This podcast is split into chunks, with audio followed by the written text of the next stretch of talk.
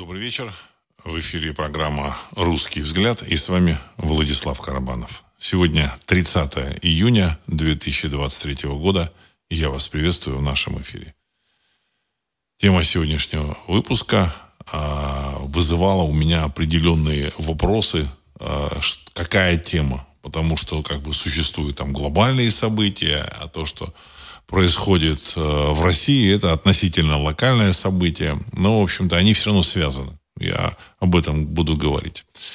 Была даже мысль назвать выпуск э, «В бой идут одни анунаки». Вот, значит, ну, ну, есть так, такой фильм «В бой идут одни старики». Вот, я, так сказать, была такая вот мысль про анунаков.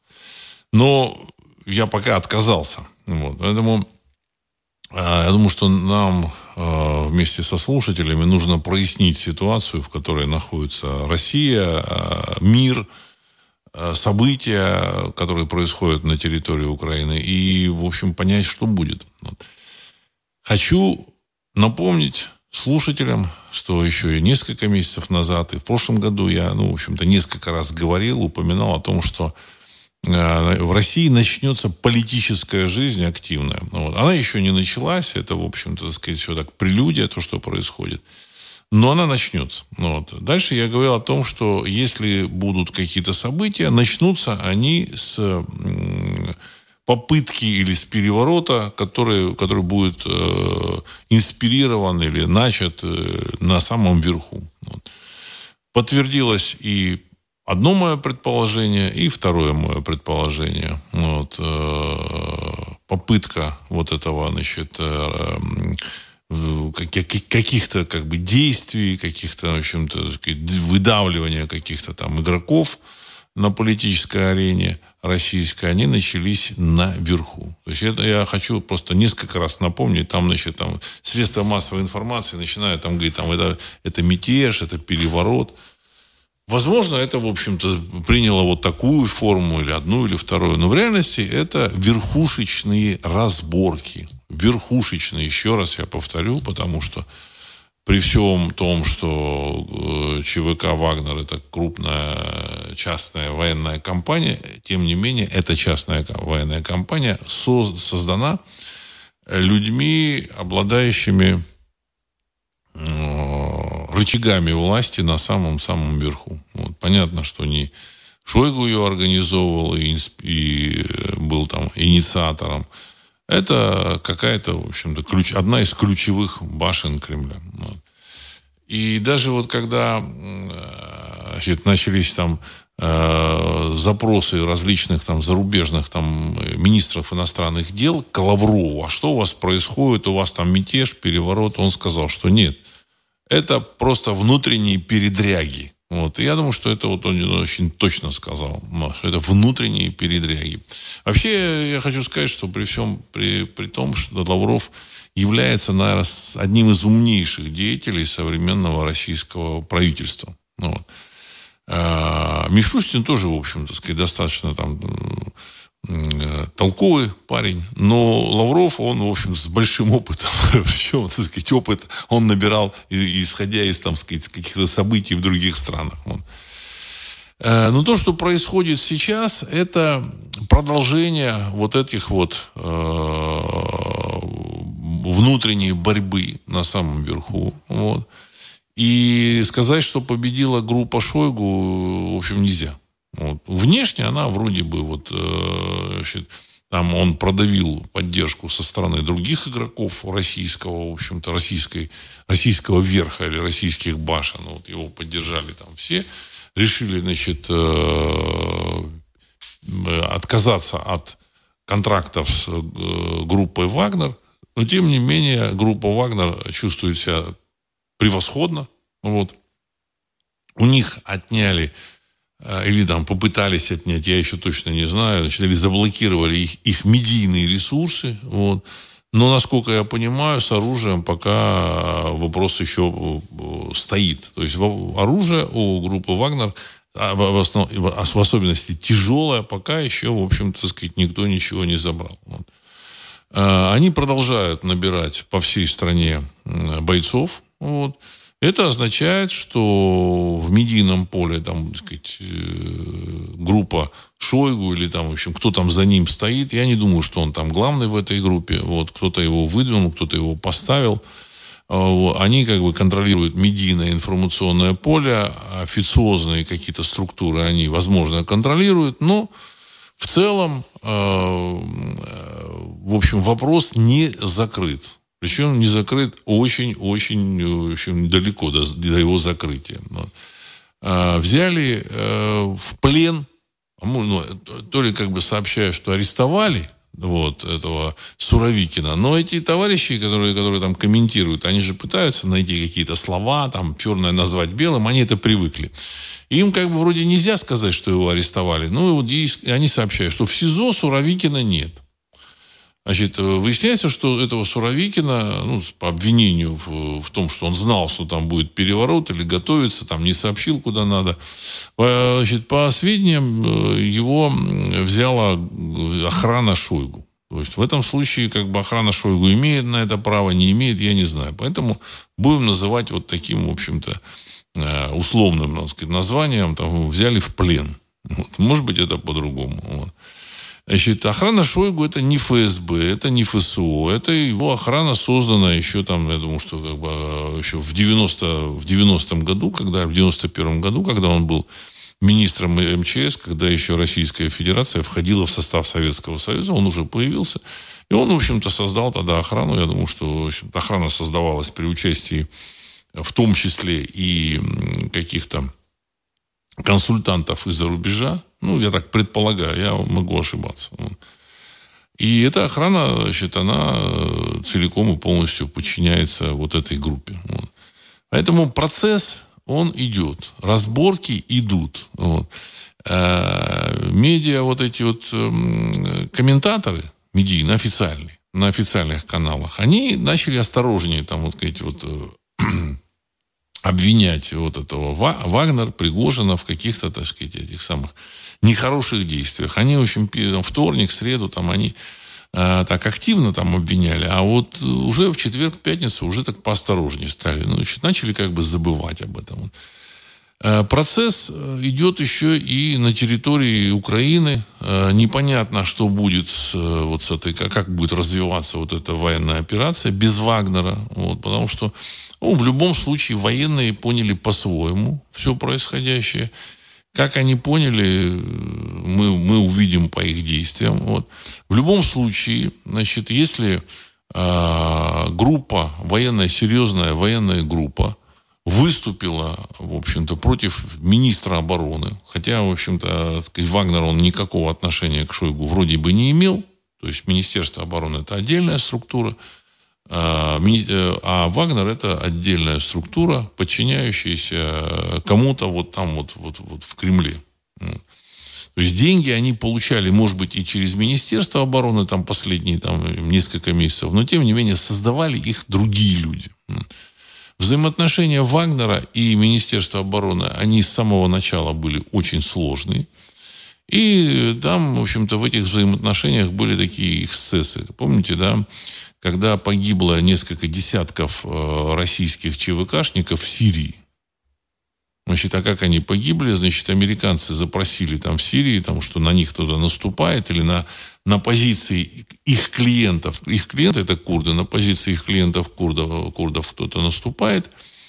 Э, они запросили российских, российских представителей военных, что, в общем-то, это ваши. А они сказали, нет, это не наши. В общем, можете, ну, как бы комментируя, что так сказать, якобы они могли сказать, что это делайте все, что хотите. И американцы, значит, с вертолетов начали уничтожать вот этих, так сказать, вот наступающие вот эти э, э, значит, силы ЧВКшников. И там погибло много народу.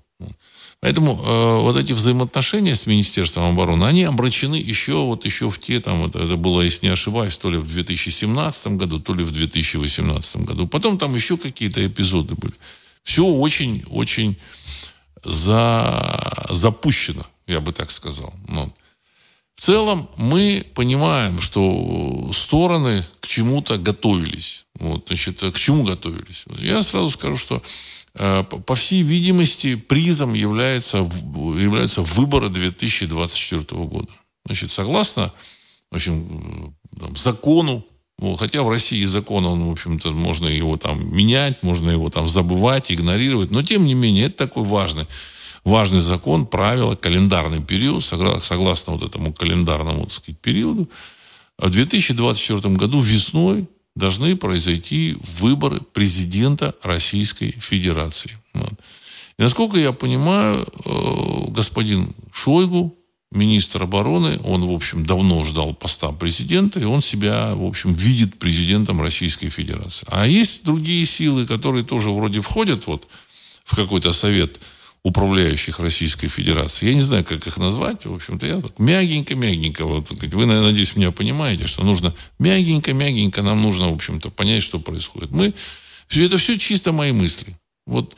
Но нам нужно понимать э, расклад сил, что происходит. Ну и, в общем, спокойно, конечно, мы можем наблюдать. Мы никак повлиять не можем, только вот ментальными какими-то своими усилиями, значит, там, в духовном пространстве. Вот. Молитвами, камланиями и так далее и тому подобное. Понимаете, так сказать, вот. Молитвами, молитвами. Вот. Значит, и вот этот момент, э, то, что Шойгу претендовал на пост президента, он, э, ну, мне кажется, достаточно, так сказать, вероятен если не, не очевиден. Вот. Возможно, даже, в общем-то, вся эта спецоперация, она как бы рассматривалась вот ввод войск, такая быстрая победа над э, замечательной, так сказать, Украиной, над киевским режимом, там какой-то договор, вот какая-то сдача, и победителем был бы как раз вот министр обороны Шойгу. Вот. И на белом коне там он, в общем-то, въехал бы уже, значит, на пост президента Российской Федерации.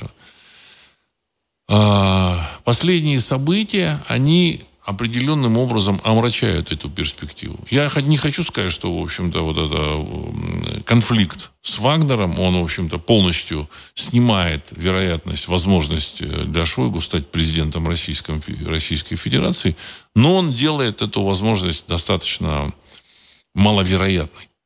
Хотя, опять же, в России все возможно. Все возможно. Вот. Значит, э, мы же понимаем, как тут считают, как бы рекламируют и сообщают населению. Вот, значит.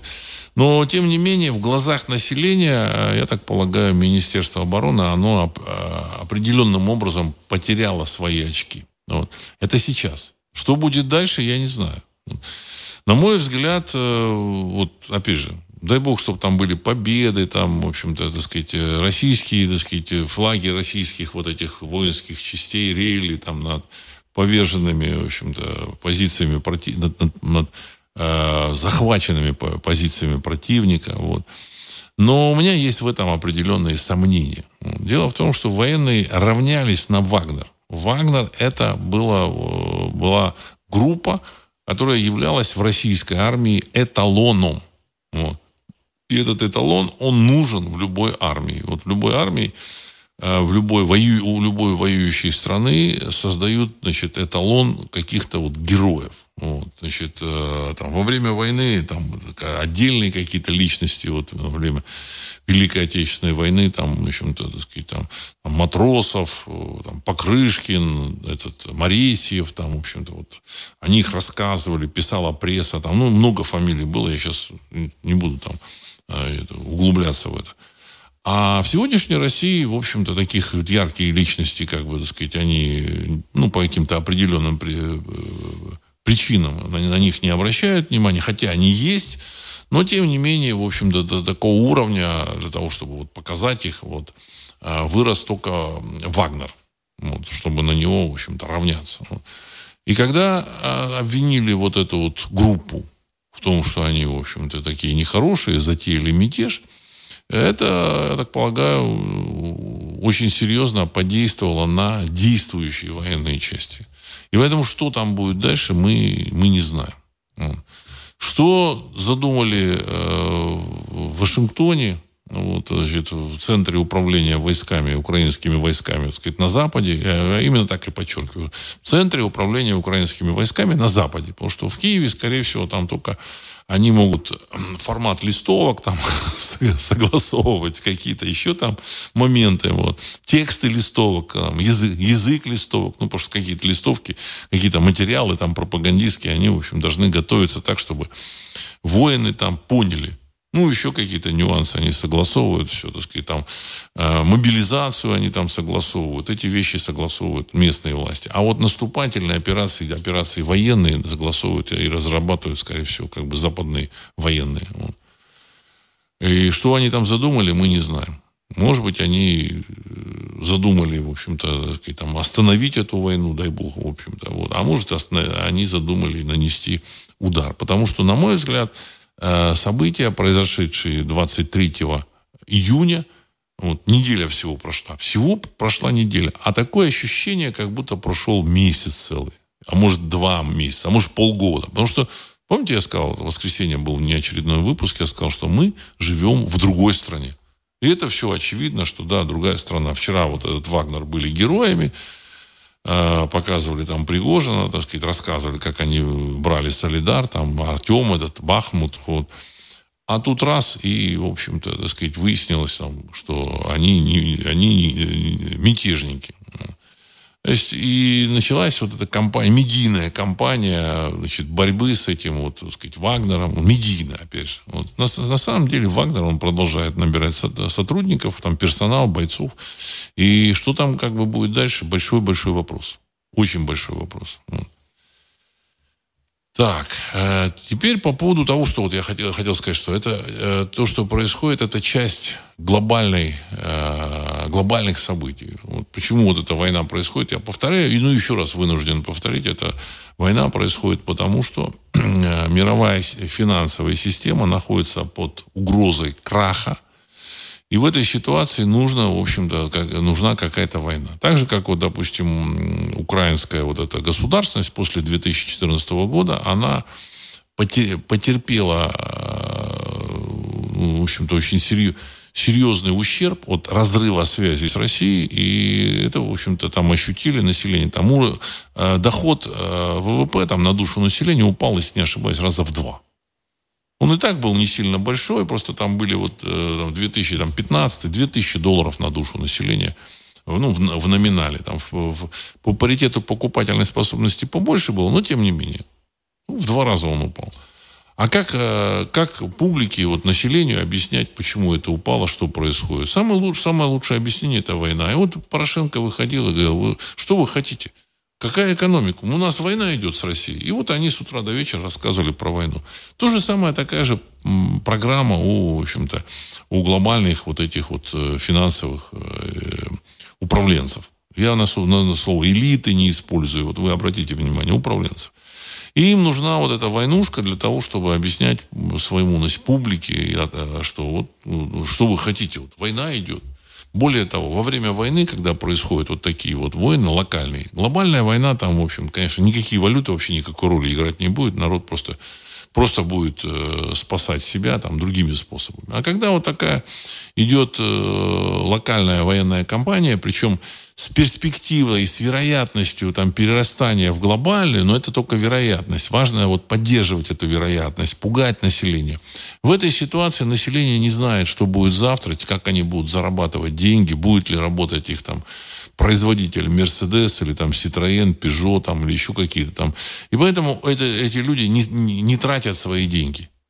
Предприниматели не вкладывают свои деньги. Вот. А если они не тратят, не вкладывают, они их держат, это, это и нужно вот этим глобальным, в общем-то, управленцам финансовым, потому что они в этот момент могут печатать деньги, население эти деньги получает за работу и складывает аккуратненько, и, и откладывает их на черный день. Потому что, ну, хрен его знает. Вот идет война на Украине э, с перспективой перерастания в глобальную войну, там, ядерную или не ядерную. И в этой ситуации на всякий случай, так сказать, нужно отказаться от покупки там, машины, там, там, дома, там, или там, перестройки дома, ремонта, от, там, от какой-то турпоездки. Там. Конечно, кто-то ездит, но если, значит, на 30% там сократить какие-то затраты, уже хорошо. Уже хорошо экономическая, эта финансовая система это может выдержать. При том, что она вот вроде производит что-то, и там они отправляют куда-то. Поэтому эта военная кампания, она необходима как угроза для того, чтобы люди не тратили деньги. До этого была другая угроза, э, вызванная волшебным вот этим вот, так сказать, э, вирусом замечательным, значит, карантин там был. Вот. То же самое. У людей значит, возможности тратить деньги и, с одной стороны, и не было, И плюс еще, в общем-то, тоже народ был запуган. Я просто был в Европе, видел, в общем-то, людей таких с потухшими взглядами. Меня это очень поразило. Меня это очень поразило. Поэтому события на Украине – это часть глобальных мировых событий. Понятно, что Запад, западная, вот, э, западная коалиция, она там хочет как бы что-то там выиграть, она вроде в теории должна выиграть, но опять же, самое главное не ее победа для них. Самое главное про процесс. Процесс. Потому что как только вот рухнет там эта, значит, финансовая система, вот. Они забудут про эту Украину, в общем-то сказать, Украина, где это вообще? Идите вы отсюда с этой Украины. Вот. Но пока она, э, сказать, финансовая система существует, работает, в общем-то, и есть, так сказать, глобальные валюты, в этой ситуации нужно поддерживать, подпитывать вот эту, так сказать, вот, вот этот костерок на окраине. Так, сейчас я зачитаю ваши вопросы. Вот. Сергей 1956. Шойгу сам проводит незаконные действия, нарушающие конец цитаты. Это я читаю, э, это самое, э, пост Сергея. Э, действия министра входят в противоречие с позицией Верховного главковерха. Тогда кто из них более значим в раскладе властных группировок и тем самым дискредитируя президента? Конец цитаты. Ну, я понял вопрос. Значит, не нам с вами судить, что входит является незаконным действием или не, не является нарушающим конституционное поле. Вот. Это судит значит, Конституционный суд, ну и, в общем-то, товарищи, так сказать, коллеги. Вот. Я хочу сказать, я вот так, помните, я вам сказал, что там был раньше арбитр, который разруливал, э, возможно, вот какие-то противоречия ну, внутри там вот этой коалиции коллег управляющих, в общем, Российской Федерации. Я ну, думал, что это вот э, Примаков, но я думал, мне, мне казалось, что он давно умер. Вот как-то вот время прошло, быстро летит все. А оказывается, он не так давно умер, в 2015 году. То есть до 2015 года они, в общем-то, видимо, как-то договаривались. А, в общем, когда ушел вот этот э, арбитр Примаков, который там ну, сглаживал какие-то, в общем-то, конфликты, возможно, решал какие-то ключевые моменты, в этой ситуации э, у них, в общем-то, эти конфликты стали, стали развиваться все больше и больше. Вот, значит, и обостряться. Вот. И сейчас это вот вылилось э, вот в, эту, в, это, вот в это противостояние. Вот. А, возможно, вместо Примакова кто-то еще там в роли такого разводящего там должен быть. Э, ну, возможно, так сказать, есть он, возможно, нет. Мы, мы можем только гадать. Это все тайна за семью печатями. Вообще, так сказать, вся эта иерархия, структура управления, она нам... Э, мы можем только вот выстроить, как, знаете, значит, как планета Плутон, она не видна в телескопе. Вот ее выстроили согласно гравитационным возмущением и, движению других планет. Ага, они посчитали, что вот здесь вот там летит там э, астероид, и он как-то там что-то отклоняется. Видимо, там есть какое-то действие какого-то тела, вот, значит, воздействие притягивает. Вот там вот движется вот эта планета. И так, таким образом рассчитали вот, этот, вот эту планету Плутон. Вот. Так и здесь. Мы можем только рассчитывать что-то, но точного, ясного знания мы не имеем. Кстати, по Америке то же самое. Вот у нас как бы публика любит там при, приводить в пример Америку, говорит, что, вы знаете, Америка это такая замечательная демократическая страна. Вот. И я хочу сказать, что это действительно замечательная страна с очень таким трудолюбивым населением, в котором не было большевизма и коммунизма. Вот. Но на сегодня, значит, э, я тоже сказать, с трудом могу сказать, кто управляет вот этой благословенной страной. И кто довел эту страну до, в общем, так сказать, вот эту финансовую систему этой, страны, этой страны до такого, в общем, системного краха. До варианта системного краха. Вот это вот с долларом. Мы вообще не знаем. Понятно, что не Трамп, понятно, что не вот этот, так сказать, товарищ Байден. А, с Байденом очень большие вопросы, вообще колоссальные вопросы. Кто? Неизвестно кто.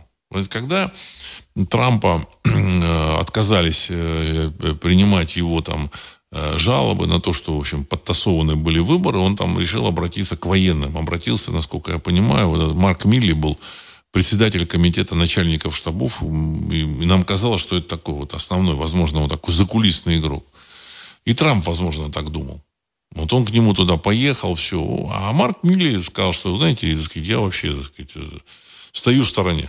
И все. Понятно, что это не Марк Милли. Это, значит, кто управляет Америкой? Может, ну, может, Трамп знает сейчас, но мы можем только предполагать. Вот. Так что это здесь э, такая повсеместная ситуация. То же самое с Англией, так сказать, то же самое и с э, Францией. Ну, с, Германией понятно, что управляют американцы, в общем, достаточно жестко. А Франция вроде как бы там суверенная страна, обладающая ядерным оружием, тем не менее поставили какого-то, в общем, мальчика, приказчика из банка Ротшильда. Вот. Если мне скажут, чтобы Ротшильды управляют, я тоже не соглашусь с этим. Понимаете, слишком просто.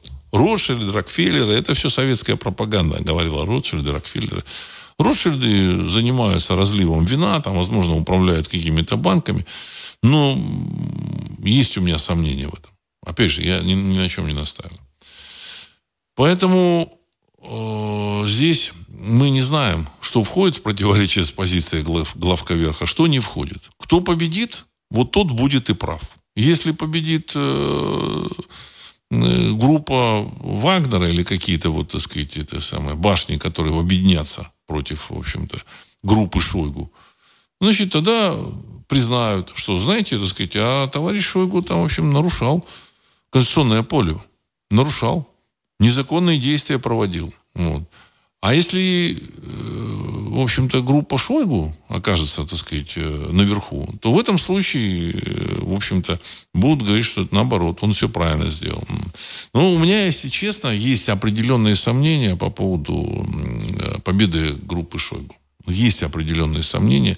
То есть во вторник еще казалось, что вот, или в среду, что он победил. Но вот теперь ну, казалось. Вот. Я, в общем, в это не очень верил, потому что народ, армия и публика, она после вот, вот этих событий 23-24 числа, а потом разрешение этих событий 26 числа, 26 когда, значит, там а, это, во всем обвинили там это Вагнер, вот, а народ, э, он, в общем-то, сказать, ни, ни в каких мятежников не поверил ни в каких мятежников не поверил. Вот. И, в общем-то, так сказать, в любом случае народ на стороне героев. Понимаете, это очень важно. Вот этот момент, то, что эти ребята взяли Бахмут и Солидар и демонстрировали очень высокую, в общем, боеспособность, это, это самая боеспособная группа в мире, это выкинуть и зачеркнуть нельзя, невозможно. Наоборот, те, кто пытается это все зачеркнуть, и их каким-то образом, в общем-то, а, оскорбить, вот, эти люди, они тем самым снижают свое реноме. Ну, мое, мое такое мнение. Вот. Тем более сейчас э, могут еще э, российская армия там, может так сказать, потерять этот Бахмут. Я, я не знаю. Поэтому в целом э, попытка значит, стереть историю Вагнера, она не, неудачна. Она неудачна. Можно создать еще более эффективное подразделение, ну, в теории. В теории, там, ну, я пока такого не вижу перспектив. Не вижу перспектив. Поэтому в целом э, настроение населения, оно тоже играет определенную роль, и даже существенную роль. И настроение населения, оно, в общем-то, на стороне э, симпатии на стороне Вагнера. При том, что я еще раз подчеркну, вопрос Э, с кем и, от, от, и кому подчинялся господин Пригожин, он вообще не стоит. Это чисто верхушечные, так сказать, вот эти передряги. Вот. Потому что вчера это называлось мятежом и переворотом, а завтра, наоборот, установлением там, правильного конституционного порядка. Вот. Э, понятно, что в общем-то, и Пригожина никто президентом не выберет, вот. Но и э, Шойгу тоже, в общем-то, сказать, перспектив у него в этом отношении нет. А сейчас чиновники, они, значит, пытаются вот ощутить, откуда ветер дует и куда ветер дует. Если бы у него были бы перспективы, там уже бы выстроилась целая пирамида, все, все. В свое время, там, когда Примаков решил пойти в президенты, вот, и, в принципе, за ним выстроилась пирамида. Но там дальше какая-то внутренняя борьба, и, в общем-то, он отошел. Но пирамида выстроилась, это я знаю точно. Огромное как количество чиновников, целое, так сказать, тут же выстроились, все, все нормально. Вот. А, понятно, что, в общем-то, верховная власть, она значит, показала определенно, дала слабину, вот тоже, в общем-то, утрата реноме, очень серьезная утрата реноме. Я боюсь, как бы еще, так сказать, не было бы уже каких-то выступлений военных. Вот. В любом случае, это не не способствует укреплению российской государственности и победе вот в этой кампании, но, тем не менее, в общем-то, это означает, что политическая жизнь, она, в общем, начнется, так сказать, э, развиваться. Политическая жизнь, когда а, вот этим сторонам придется обращаться к народу, к людям и доказывать, в чем они правы, в чем они не правы. Отмахиваться от людей невозможно. Значит, показывать пропаганду по телевидению, оно, в общем-то, так сказать, э, есть альтернативные источники. Там, ну, закрыли там они какой-то там Пригожинский канал. Ну, и хрен с ним, так сказать, публика будет смотреть там другие каналы, там, э, зарубежные какие-то, в общем-то, вот. И, в принципе, в общем-то, будет выстраивать свое отношение вот ко всем этим фигурам наверху. Понимаете, включая Шойгу. И поэтому им, они вынуждены будут начать политическую деятельность и позволить участвовать в этой политической э, деятельности каким-то союзникам. То есть они будут искать союзников. А это означает, в общем, пробуждение политической жизни в России. Вот оно именно так и происходит всегда. Вот. Эм, Сергей 1956. Беглов заявил, что не собирается трогать собственность Пригожина, но если есть нарушение закона, то разобраться должны силовики. Крайне интересная расстановочка Беглова оказался не в клане Шойгу. Конец цитаты. Э, уважаемый Сергей, э, я думаю, что здесь э, он, да, он какой-то какому-то другому клану принадлежит, но то, что он решил, в общем-то, так сказать, отойти в стороночку, это, это очевидно. Это очевидно. Это, так сказать, вот как раз это говорит о том, что э, ребята не выстраиваются вот в, в иерархию, в общем, за Шойгу, в пирамиду иерархическую, не выстраиваются, понимаете, так сказать. Они, там все эти группы, кланы, они определяют перспективы. На самом деле выборы через там 9 месяцев в стране. Кто-то думает, что там выборы когда-то, там не скоро будут. Через 9 месяцев будут выборы. Через 3-4 месяца начнется активная э, президентская кампания в России. Понимаете? Ну вот. И не факт, что, в общем-то, фамилия нынешнего, так сказать, э, президента будет, в общем-то, в этом самом, в шорт-листе. Не факт. Потому что, значит, важна устойчивость, стабильность. А тем ребята, в общем-то, в этой, которые наверху, вот эта группа, Э, этих равновеликих башен, я думаю, что они сейчас будут решать свои вопросы. Им важно не допустить кого-то, э, своих конкурентов. То есть пока их там разруливали как-то, как-то они договорились, видимо, взяли тайм-аут в 2018 году, в общем-то. А сейчас э, у них предстоит очень серьезная в общем, борьба за э, место. Место. И проигравший потеряет все. Поэтому борьба будет нешуточной. Вот дай бог, чтобы эта борьба была бы максимально значит, э, такими э, гражданскими методами. Ну, гражданскими, так сказать, дискуссии, обсуждения и так далее и тому подобное. Потому что так сказать, эти методы, конечно, э, так сказать, с походом на Москву, они не самые, в общем-то, вдохновляющие. Они, конечно, вдохновили народ, что сейчас вот будут перемены. Но в целом если бы это получилось, там, мы, нам сложно судить, что, в общем-то, было бы. Понимаете? Сложно судить. Слушатель другой э, пишет, такой ник. Добрый вечер, Владислав Александрович. Может ли тогда быть такое, что Лукашенко в команде Вагнера, раз к нему в стране, в страну подальше решили отправить Вагнер на сохранение – а Лукашенко, как мы понимаем, в команде самого главного. Но самый главный вроде как бы был против происходящего. Может, это тоже такая игра? Спасибо. Конец цитаты. Ну, спасибо за такой вопрос. Э, уже тут пишут, что вот, значит, Лукашенко претендует на роль президента России. Ну, я лично считаю, что не нужно. Не нужно. Э, потому что там эти белорусы, в общем-то, не сильно э, довольны им. Опять же, сказать, дай бог им здоровья, в общем Но в целом Беларусь, она активно пользуется финансами России. И, в общем-то, э, местная вертикаль, она немножко, так сказать, уже так подзастыла. Вот, и, и в целом такой в Белоруссии такой Совет, Советский Союз, остатки Советского Союза с правильными там этими там дорожками, газонами. Вот. Ну, в целом, э, Лукашенко это человек, в общем-то, советской эпохи. Вот при всем при том, что он достаточно такой харизматичный. Харизматичный, он может убедить человека, все. Но этот человек сформировался в советскую эпоху, там, 80-е годы, он вообще мыслит так, поэтому там у них и там Э, какого-то, так сказать, там, э, рыночной экономики нет. Вот, э, все эти построения, которые там строились этими там, чиновниками, все это, так сказать, не, не, неэффективно вот, оказалось. Вот. И поэтому Белоруссия, так сказать, потребляет у России, в общем-то, где-то писали, там, от 10 до 20 миллиардов долларов ежемесячно. Ну, там, кредиты не отдают. Вот. Поэтому приход Лукашенко в Россию, в общем-то, я думаю, что не будет приветствоваться никем. Вот.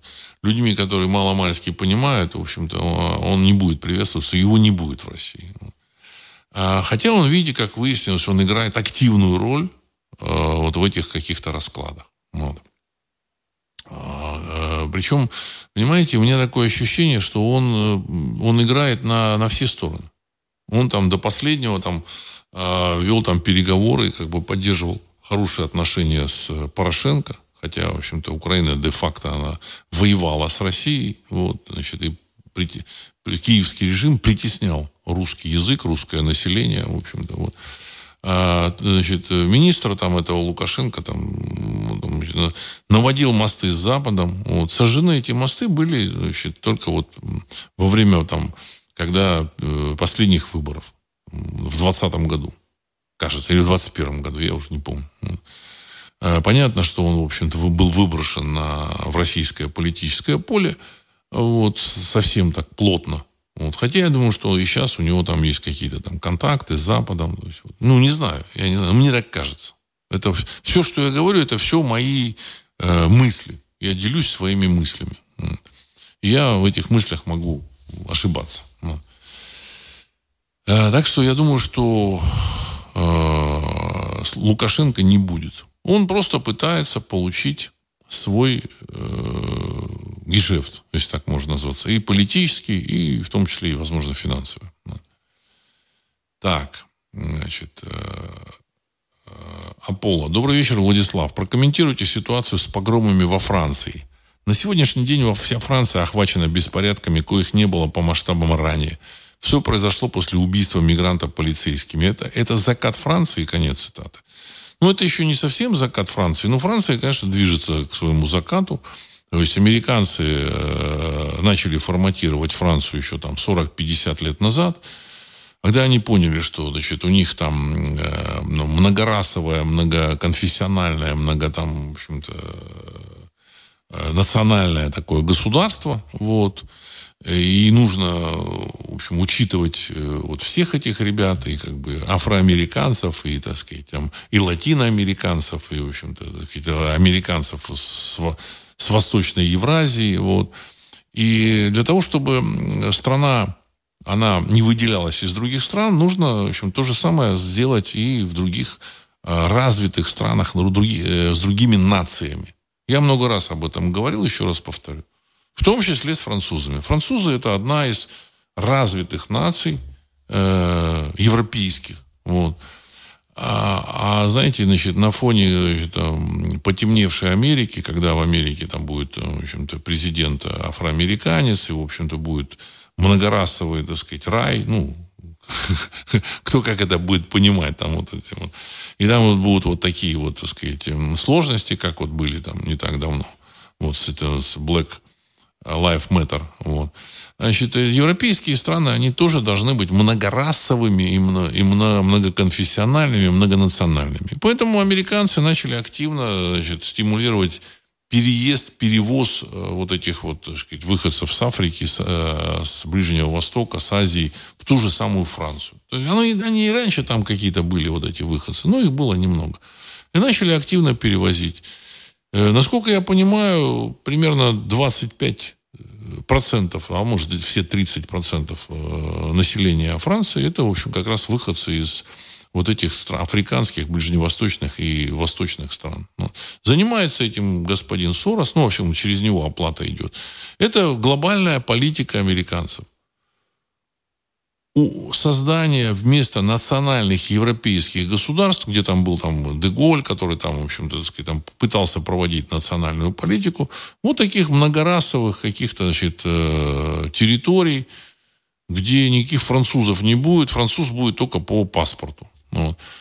И вот эти вот погромы, это просто следующий этап э, перехода Франции от Франции, значит, этих э, французов таких этнических к Франции политической нации. Потому, потому что, так сказать, сложно. Он, они говорят, он алжирец. Вот этот парень, которого полиция застрелила. Но, с другой стороны, выясняется, что он, в общем-то, гражданин Франции. И они говорят, ну, он, да, он, но он француз.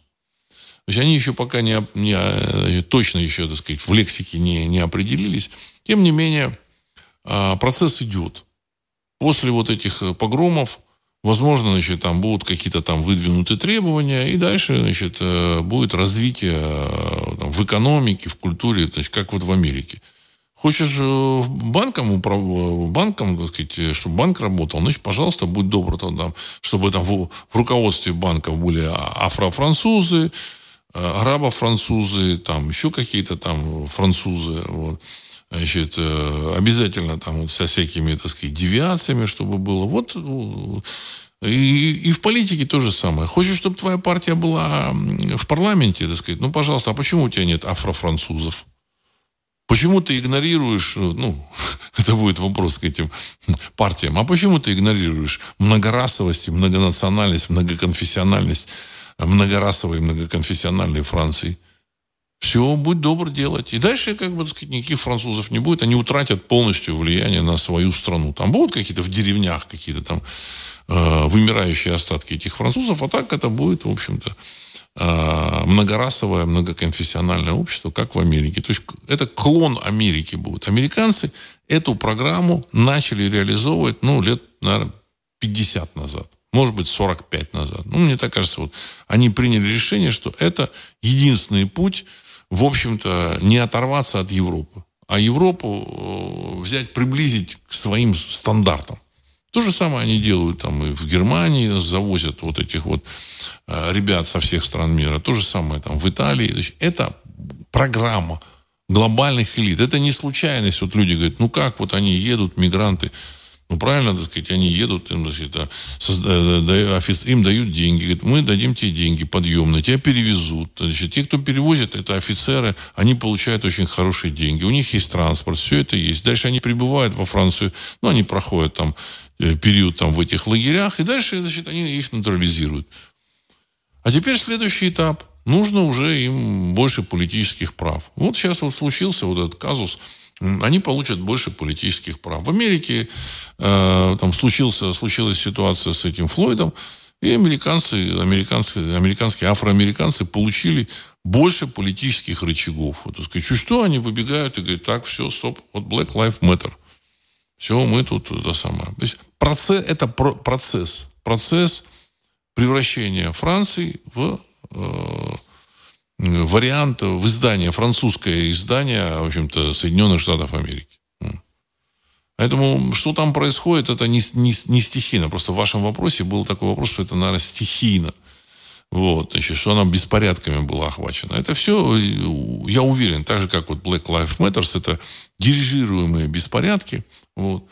А так и во Франции. Все четко дирижируется. Вот. Опять же, Понимаете, так сказать, для того, чтобы навязать свою власть, нужно уничтожить вот эти национальные государства. Глобальная вот эта, так сказать, управляющая группа, она должна уничтожить национальные государства. Они, в общем, двигаются в этом направлении. И у них, в общем, пока все получается. Как будет дальше? Ну, вот, вот идет вот эта вот э, война. Ну, значит, и Россия должна в этой войне победить. То есть есть предсказания, я серьезно отношусь к этим предсказаниям, я много раз говорил. Россия должна в этой войне победить и остановить уничтожение вот этой вот Европы и, и других стран мира. Понимаете? Ну, потому что э, существование наций – это прямое указание Бога. Вот, так сказать, вот поэтому в Ветхом Завете сказано, что когда люди говорили там ну, вроде на одном языке, а потом значит, начали строить Вавилонскую башню и взомнили себя в, не, не выше Бога, а сомнили, э, что они могут дотянуться до Бога и могут что-то там противопоставить Ему. Вот. И в, это, в этом случае, в общем-то, высшая сила, она уничтожил эту Вавилонскую башню, и люди разошлись в разные стороны, и говоря на разных языках, перестав понимать друг друга. То есть, поэтому существование наций – прямое указание высших сил. Прямое указание. Это, это нужно. Нужны вот эти нации, культуры, большие, малые нации. Вот. Ну, малые, на малые нации там, в общем-то, а, глобальные э, кукловоды там смотрят, в общем, пока, пока спокойно. Но как только они разберутся там с какими-то французами, немцами, там, а, британцами. Вот. Следующим номером будут уже там всякие поляки и венгры. Никаких сомнений в этом нет. Вообще никакие поляки не должны, в общем-то, в этом сомневаться. Или там финны какие-то. Не должны сомневаться. Процесс уже там потихонечку идет, там в Финляндии, но они там сопротивляются. Ну, и он идет. В Дании сопротивляются. Ну, их, особо их там не, не, не дергают. Вот. Как только наступит момент, но у них, видите, финансовый кризис, поэтому, в общем, нужно решить вопрос с финансами. Вот. Но они продолжают эту работу. Э, тем более вот этому, этим многоконфессиональным, многонациональным, многорасовым обществом легко управлять. То есть люди индивидуализированы, и этими, так сказать, вот многорасовыми, много безнационалами очень легко управлять. Понимаете? Так сказать. Все, ты транслируешь им свою, так сказать, пропаганду, а у них нет естественных, так сказать, групп самоорганизации, этнических, национальных. Это, может быть только национальная э, система самоорганизации. Понимаете? Ну вот э, пример Афганистан. Вот там пуштуны. Вот нация пуштунов, несмотря на то, что у американцев самолеты, там, авиация, значит, современное оружие, деньги, все-все-все. Тем не менее, пуштуны де-факто выиграли эту войну. Пуштуны в этих, вот, так сказать, в этих тапочках, э, которые там в тапочках с автоматами воевали. Почему? А ну, потому что американцы нанимают там кого-то, вроде там этот человек вроде готов там предать там своих пуштун, а, а тем не менее, в общем, племенная солидарность, она играет такую роль мощную, что он, в общем-то, так сказать, плохой, плохой работник на службе, так сказать, этих самых заокеанских хозяев. И все. И поэтому армия, там 200-тысячная армия была, она как бы разбежалась, она не стала сопротивляться своим, в общем-то, а, соплеменникам, соседям, потому что, так сказать, представители других народов, которые там живут в, Афганистане, они тоже не хотят а, портить отношения с пуштунами, понимаете, так сказать, и все.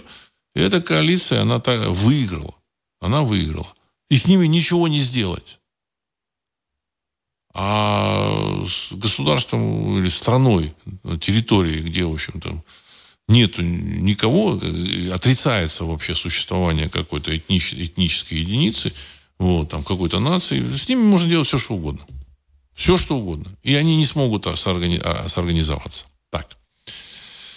Еще вот вопрос так. Вилков, Владислав, здравия. Зов крови священен, око за око, зуб за зуб. Вы были правы про ланскнехтов и их упражнениях в метаниях в кресты.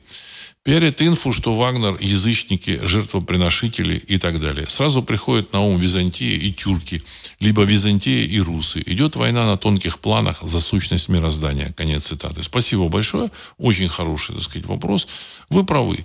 Э, трансляция вот этой вот, так сказать, христианской религии, опять же, так сказать, люди там верят, дай бог им здоровья. Но в рамках э, Римской империи и постримских вот этих самых политических и там, военно-политических единиц, эта трансляция, она помог, помогала э, взять под контроль вот эти вот варварские государства. Ну и в целом, в общем-то, им удалось. В целом им удалось. Вот. А Вагнер, э, опять же, это, так сказать, Пригожин, это Пригожин. Он просто, он, э, ну, видимо, в общем, принимал мнение и желание своих, в общем командиров, офицеров, вот своих костяка. А этот костяк Вагнер не пустили к себе попов. Не пустили.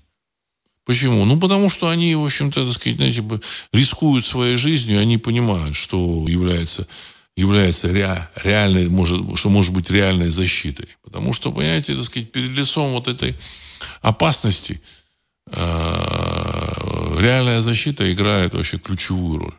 Ключевую роль. И они обращались поэтому к своим богам, к своим высшим силам. Понимаете, так сказать, то есть, что такое язычество? Язычество – это, так сказать, религия собственного, так сказать, основанная на собственном, в общем-то, так сказать, эм, э, племенной или, так сказать, или там, ну, в общем, какой-то вот такой естественной, как бы, так сказать, э, теологии, и теологии, ну и теологии, так сказать, естественного понимания вот этого высшего мира. Так же, как у монгол была тангра. Тангра была у многих кочевников, там разных разноязыких, так сказать. Это была религия, на мой взгляд, в общем-то, так сказать, близкая к пониманию устройства мира, близкая. Вот мы, так сказать, остатки только, так сказать, знаем. То же самое на Руси. И когда человек начинает вот, участвовать в, в этих событиях, вот, значит, в военных действиях, он, в общем-то, всерьез, всерьез относится э, к этим духовным, а, к обрядовой стороне. В обычной жизни, да, человек там может там думать все, что угодно. Говорит, ну, вы знаете, христианство нужно для того, чтобы как-то управлять людьми. То есть э, эти люди вообще, так сказать, ни, ни во что не верят. Вот это, это плохо. А на самом деле нужно всегда искать вот это в себе э, и находить в себе, не просто искать, находить в себе вот эту вот, так сказать, искру, которая есть, которая дана и которая связывает человека с высшим миром. Понимаете? Потому что каждый человек так или иначе связан с этим миром, и не нужно перед этим миром себя обманывать, понимаете? Вот. Значит, опять же, у кого-то, так сказать, поиск э, к пониманию высших сил, в общем-то, так сказать, или к разговору с высшими силами может идти через э, попов. Это его, в общем, личное право. Через христианских там священников, через христианство. Это его личное дело. Я просто э, рассказываю, как я это вижу и как, как исторически это происходило. Э, Юрий Москва. Лукашенко сказал, что Шойгу смог собрать всего 10 тысяч для защиты Москвы. Это с курсантами и полицейскими. Полный провал всеобщей поддержки. А слова Золотова про награждение – это цирк. Конец цитаты. Ну, я думаю, что чиновники, они тоже это узнали, поняли. Вот. Дальше вот все эти вот ритуалы, которые начались там с награждениями, с выступлениями, с помпезными вещами, там вот, так сказать, поездкой там верховного, так сказать, главнокомандующего в, этот, в Дагестан. Ну, вот. Это все для того, чтобы э, ну, и как, как это было обставлено, это все для того, чтобы публика э, поверила, что, в общем, так сказать, что есть очень мощная поддержка значит, на уровне населения – вот, вот этих ну, победителей, условно говоря, или тех, кто, тех, кто выступил против Вагнера. Вот. Значит, э, чтобы люди забыли, что на самом деле против Вагнера там, в общем, никто, вот 10 тысяч человек это никто. То есть, я так понял, и Кантемировская, и дивизия Дзержинского, скорее всего, отказались выступать. Ну, видимо, так как-то. Знаете, как военные, они там, народ простой, они сослали, что кто-то там в больницу попал, кого-то не найти. В общем-то, они попрятались. В свое время с ГКЧП было так. ГКЧПисты, значит, пришли к власти, начали давать команды, а эти военные, вот, ну, я знаю, там в Ленинграде военные все там на больничную ушли, там куда-то спрятались на даче, и все, никого не найти. Все. Нужно войска там выводить, куда-то заводить, а они попрятались все. Э, здесь та же самая история. И, это, и самое важное, это, э, это еще не закончилось. Почему не закончилось? Ну, потому что э, это видно. И стрелка двигается, в общем-то, в сторону вот этого, значит, Вагнера, так или иначе. Ну, мне так кажется. Я могу ошибаться. Опять же, здесь вопрос, народ поддерживает не какие-то там, понимаете, это, передряги наверху. Народ поддерживает то, что, в общем-то, ему близко, понятно, героев. Героев. Потому что герой – это человек, который сражался э, за какой-то, так сказать, за интересы государства и народа. Вот. И вот они, вот этих героев, они поддерживают. Э, значит, а, Соловей. Командир Вагнера Ратибор чистейший, чистейший родновер. Руны на шевроне и опыт еще, еще со второй чеченской. И такой, и таких там много.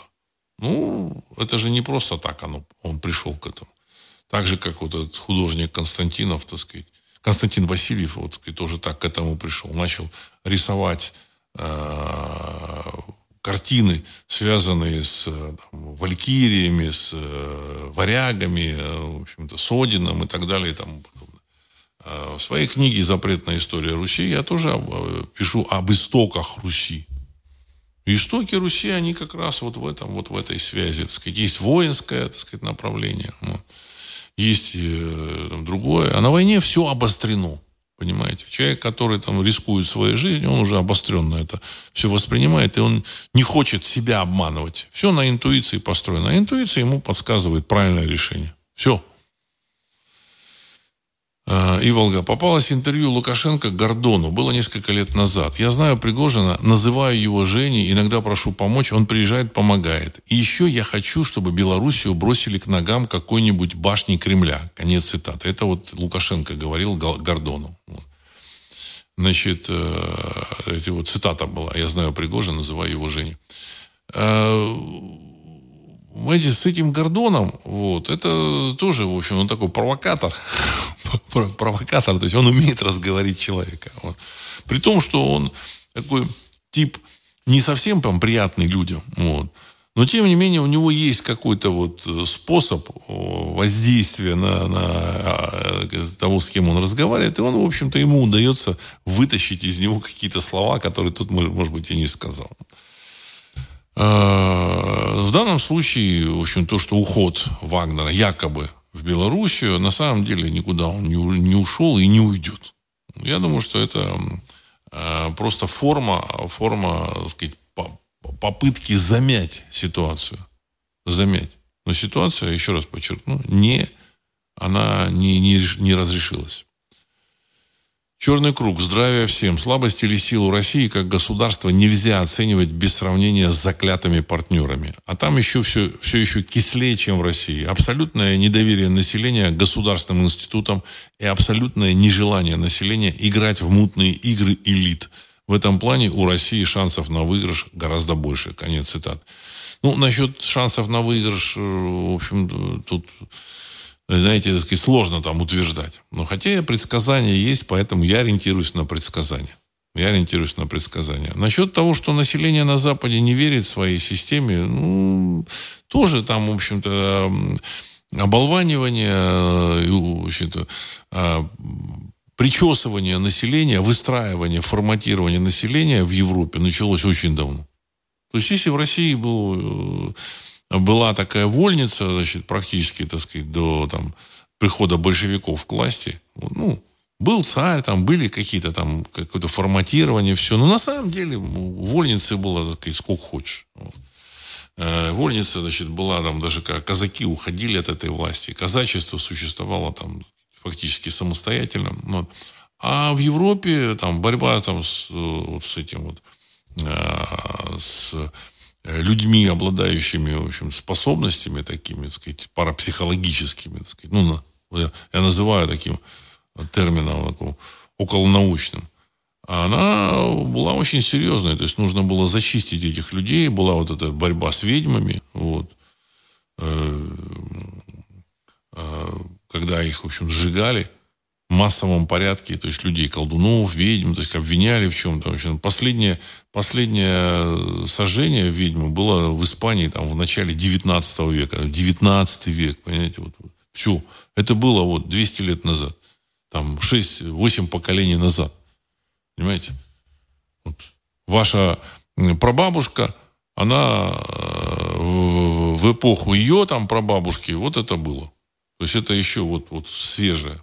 Зачем это делали? Ну, потому что человек, который ведает, вот он, так сказать, знает, он, он общается с этим высшим миром, гадает, он как бы лечит, он, в общем-то, открывает другие проходы и связи с этим высшим миром, понимаете, так сказать. А, а для того, чтобы управлять людьми, нужно таких людей, в общем-то, так сказать, ну, на, на, на Западе считалось, их нужно зачистить. Их активно зачи, зачищали. Но все равно они все равно там остались во всяких Швейцариях, они там есть в этих горах, там, в общем, занимаются своими древними этими промыслами, значит, там ритуалы там перед там урожаем, еще там, значит, там перед какими-то событиями делают все, все делают. э, ритуал, вот простой ритуал я рассказывал, в Швейцарии едят кошек. 200 тысяч кошек едят каждый год в какой-то день там кошки. Почему? А потому что их какие-то далекие предки спаслись, потому что они поймали кошку и съели ее. И научились есть этих кошек. Понимаете, так сказать? И они чтут этот, этот опыт свой. То есть, вот. То есть у них это сохранилось, это очень важно. При том, что это вроде такая мирная, спокойная страна. Я думаю, что и во Франциях, и в Германиях, там, в уголках каких-то все, все это осталось. Но в меньшей степени, в меньших масштабах это все, чем в России. Так. Э, Сергей, 1956.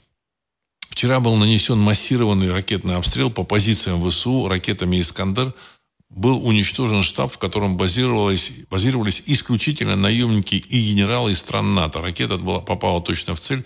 Было уничтожено 8 генералов из стран НАТО, сообщил военкор Сладков. Конец цитаты. Это вот Сергей привел цитату. Ну, нужно какие-то, так сказать, перемоги, вот, какие-то победы с российской стороны демонстрировать. Вот они продемонстрировали. Вот они продемонстрировали. А спрашивается, а раньше почему, так сказать, таких вот перемог, таких, ну, хотя были, были, были, были такие попадания, но а, обычно не говорили, как, куда попали, что в центр управления. А тут все количество, так сказать, там 8 генералов, все. Я понимаю так, э, что знают, где и чего. Вот. Ну, там были какие-то договорники, они и сейчас, возможно, есть. Вот, поэтому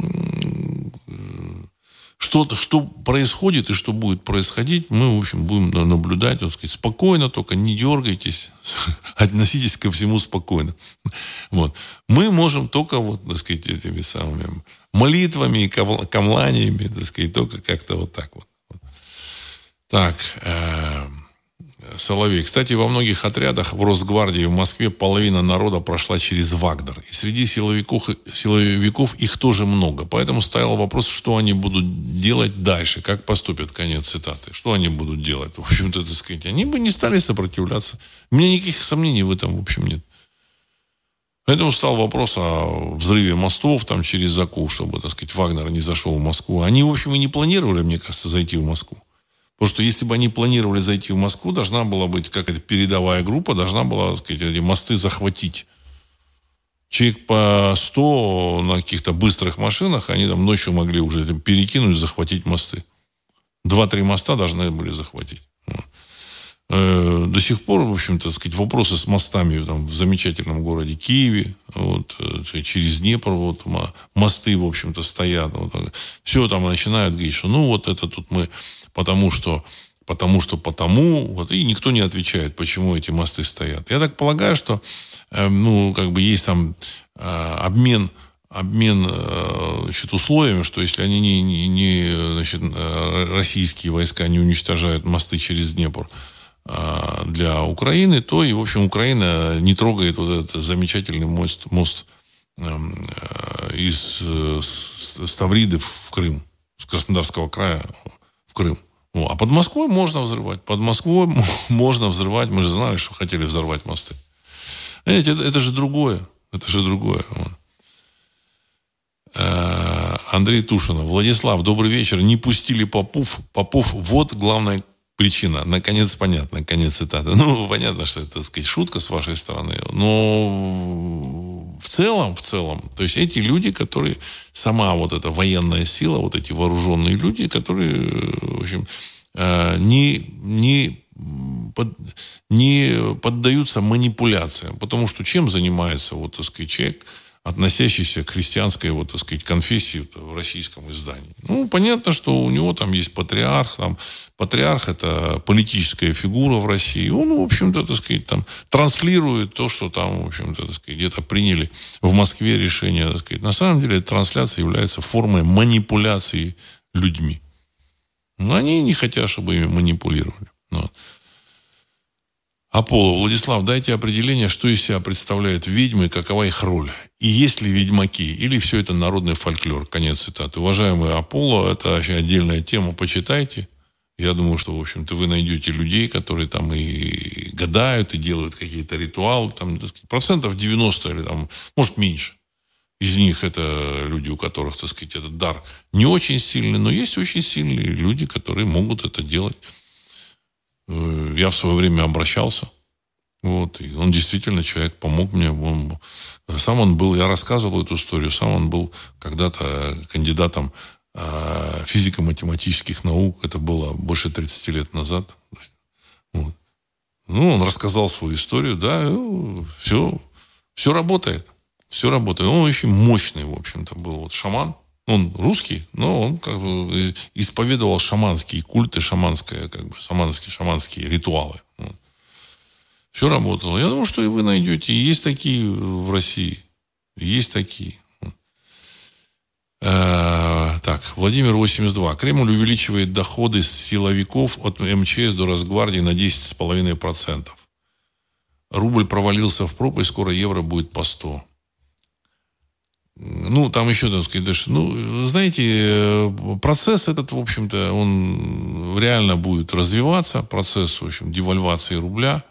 Потому что экономика, э, она ни, никак, никак не поменяли ничего. Там ребята правила игры. Они сказали, да-да-да, мы понимаем, сейчас это война, тут все, вот это санкции, все нужно. Мы там должны эту экономику поменять. Ничего не поменяли. Понимаете? И ничего они не поменяют к сожалению. Ну, мне так кажется. Им очень там хорошо, вот этой пирамиде. Они, наоборот, там подняли цену, так сказать, на ввозимые автомобили. Вот мне тут прислали, значит, там китайский там э, пикап, вот внедорожник, если пикап, а внедорожник есть. Там, э, там, э, там L200, Mitsubishi L200, там Toyota, там есть, э, не помню, как называют, пикап это кабина, вот, э, на два ряда сидений, а сзади такой, в общем-то, кузов небольшой. Вот. Это там легковая машина, ну, в которой можно там в кузове перевозить что-то. Вот, открытый. Так вот, в, в Китае вот этот э, пикап стоит там, э, ну, в переводе на российские деньги от 2 миллионов 600 тысяч до там 3 миллионов там 200 тысяч. Там, вот как-то так в Китае.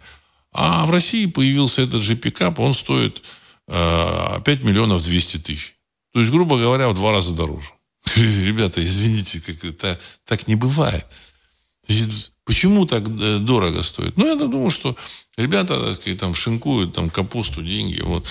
Э, куча народу выстроилась, получила, видимо, там деньги э, от правительства, там, создать там эти дроны, еще чего-то, еще чего-то, там увеличить производство снарядов. Насколько я понимаю, ничего не увеличено. Потому что эти люди, они заточены пилить, пилить деньги. Ну, так же, как вот, так сказать, в армии там, э, у нас, конечно, так сказать, армия, она состоит из таких людей, там, достаточно пассионарных. Есть традиция у русской армии. Все, все это есть. Но сама система набора в эту армию, она, в общем, была другая, чтобы, так сказать, это были такие э, подчиняющиеся люди, выживающие в условиях э, каких-то сказать, дурных указаний начальства. Ну, мне так кажется, в свое, в свое время так было. Сейчас, может быть, все хорошо, но тем не менее, сказать, генерация людей, которая туда привлекалась, она, в общем, была заточена на решение других вопросов и задач. Само привлечение кадров, возможно, было, так сказать, не очень, там, так сказать, э, таким, который требуется для военного эффективного. Не знаю. Мне кажется, что а, нужны вот эти вот э, частные военные компании. Посмотрим. Посмотрим, что будет. А, так, ну вот тут Инди пишет мем, как управлять генштабом, не привлекая внимания Пригожина, конец цитаты. Вот, Андрей Тушина, Владислав, это не шутка. Может быть. Я лично думаю, что события, они идут. Нам нужно спокойно на это все смотреть. А, все идет по сценарию, а, запланированному высшими силами. Вот, значит. И э, есть предсказания, к этому нужно относиться серьезно. Есть ощущение у людей, то есть есть предчувствие, что что-то вот будет вот двинется в правильном направлении. Дай бог, чтобы у всех все, все было спокойно, без всяких эксцессов, без всяких там мятежей и переворотов. Вот. Но, э, так сказать, э, меняющийся мир, он, в общем-то, заметен, и мы вот, так сказать, за неделю он поменялся мир. Вот. Э, главное, чтобы у вас у всех, у нас у всех было здоровье, вот, следите за здоровьем, потому что, так сказать, понимаете, в ситуации э, этого меняющегося мира нужно хорошее здоровье и хорошее настроение. И мы преодолеем все на этом свете. Понимаете, все на этом свете. Попытки что-то, как бы какие-то железяки купить, это все второстепенно. Здоровье, здоровье, здоровье. Проживите подольше. Вот. И хорошее настроение, это тоже, как бы сказать, залог хорошего здоровья. И на этом я хочу завершить сегодняшний выпуск. С вами был Владислав Карабанов, программа «Русский взгляд». Через несколько секунд композиция «Могучий прилив». Всего доброго.